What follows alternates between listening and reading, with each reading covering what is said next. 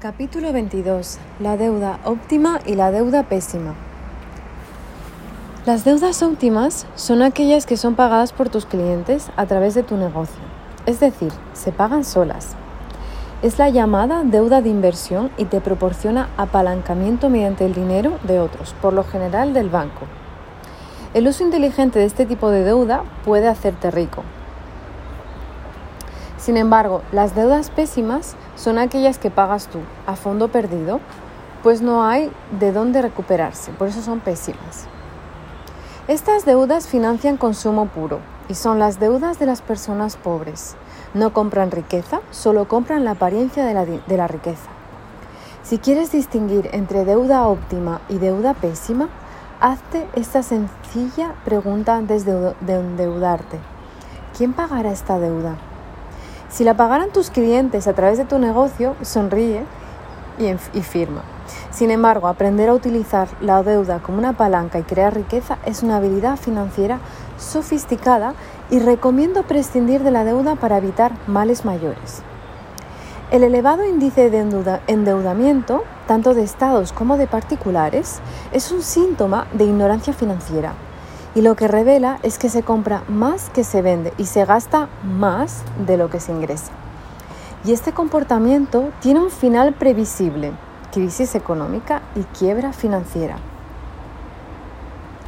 En la película de Forrest Gump, el personaje dice, no poseas nada si puedes servirte de ello, alquila incluso tus zapatos si puedes. Los bancos lo saben y venden sus oficinas a inversores y después las alquilan para seguir trabajando en ellas. Las empresas también venden sus naves y máquinas a la banca en operaciones de leaseback para seguir usándolas. Los profesionales lo saben, consiguen sus bienes de equipo en operaciones de renting financiero para usarlos y cambiarlos cuando lo precisen. Si lo posees, Tendrás que quedártelo y acarrear con ello toda la vida. Si lo alquilas, lo podrás sustituir o deshacerte de ello cuando te haga falta. Alquilar o comprar. La elección va por países. En países con mayor cultura financiera, anglosajones, por ejemplo, la proporción entre compra o alquiler se decanta por esta última. Son inteligentes financieramente y lo que ellos saben es que la vivienda propia, cuando es financiada, no es un activo para ti, sí lo es para el banco que la financia. Pero para quien paga una hipoteca, su casa es un pasivo. Un activo, por definición, pone dinero en tu, en tu bolsillo. Y un pasillo y un pasivo te lo quita.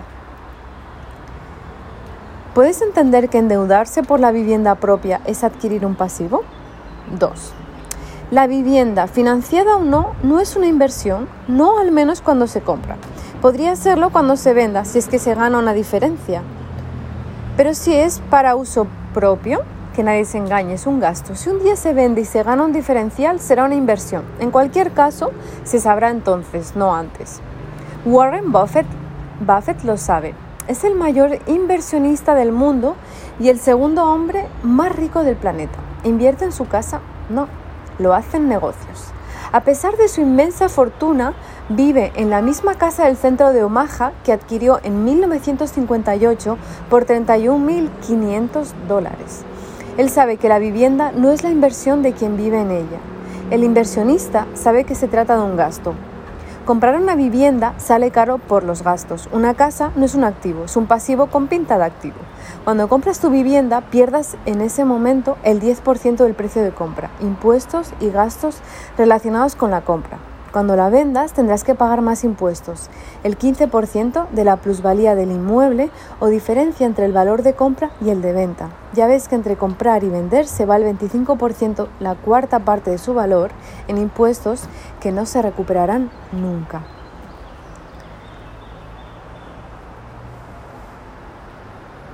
La idea de que hipotecarse en una vivienda es ruinoso puede no encajar con lo que sabes, pero este es un libro que te revela cómo ganar dinero, no cómo perderlo. ¿Significa lo anterior que comprar la vivienda propia es un error? No, si antes has creado un activo que te permita darte el lujo de pagarla al contado. Es decir, cuando ya has ganado el dinero para no hipotecarte. Recuerda, primero creas los flujos y luego te das los lujos. Siempre en este orden, nunca al revés. ¿Qué pasa si ya estás hipotecado? Lo primero que te aconsejo es que consultes a tu banco qué, que consultes a tu banco qué plan de amortización anticipada firmaste. Importe mínimo a anticipar, las comisiones, el máximo anual cancelable. Una vez tengas esa información y sepas cuántos cientos de miles de euros te puedes ahorrar, ya tienes una motivación para pasar a la acción. Anticipar cuotas con las pagas extras. Es como correr una carrera. Ah, un mal consejero te dirá que no lo hagas, que te perderás la deducción fiscal por la vivienda. Eso es como correr una carrera para ganar el diploma de participación en lugar de correr para ganar la primera medalla. La deducción fiscal es un premio de consolación cuando el mal ya está hecho. Es el caramelo que le da el médico al niño antes de pincharlo para que no llore.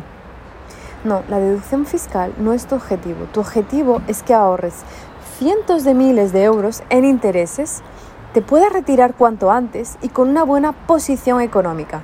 Me gustaría ahora hablarte de las tarjetas de crédito. Financian gastos irrecuperables que es mejor pagar al contado, viajes, cenas, pantallas, planes de televisión, y no inversiones en activos con un retorno, es decir, crean deuda pésima. Mi sugerencia es no la uses, salvo para emergencias o compras por internet. Repite conmigo, no quiero trabajar para enriquecer a otros. Repite conmigo, no quiero trabajar para enriquecer a otros.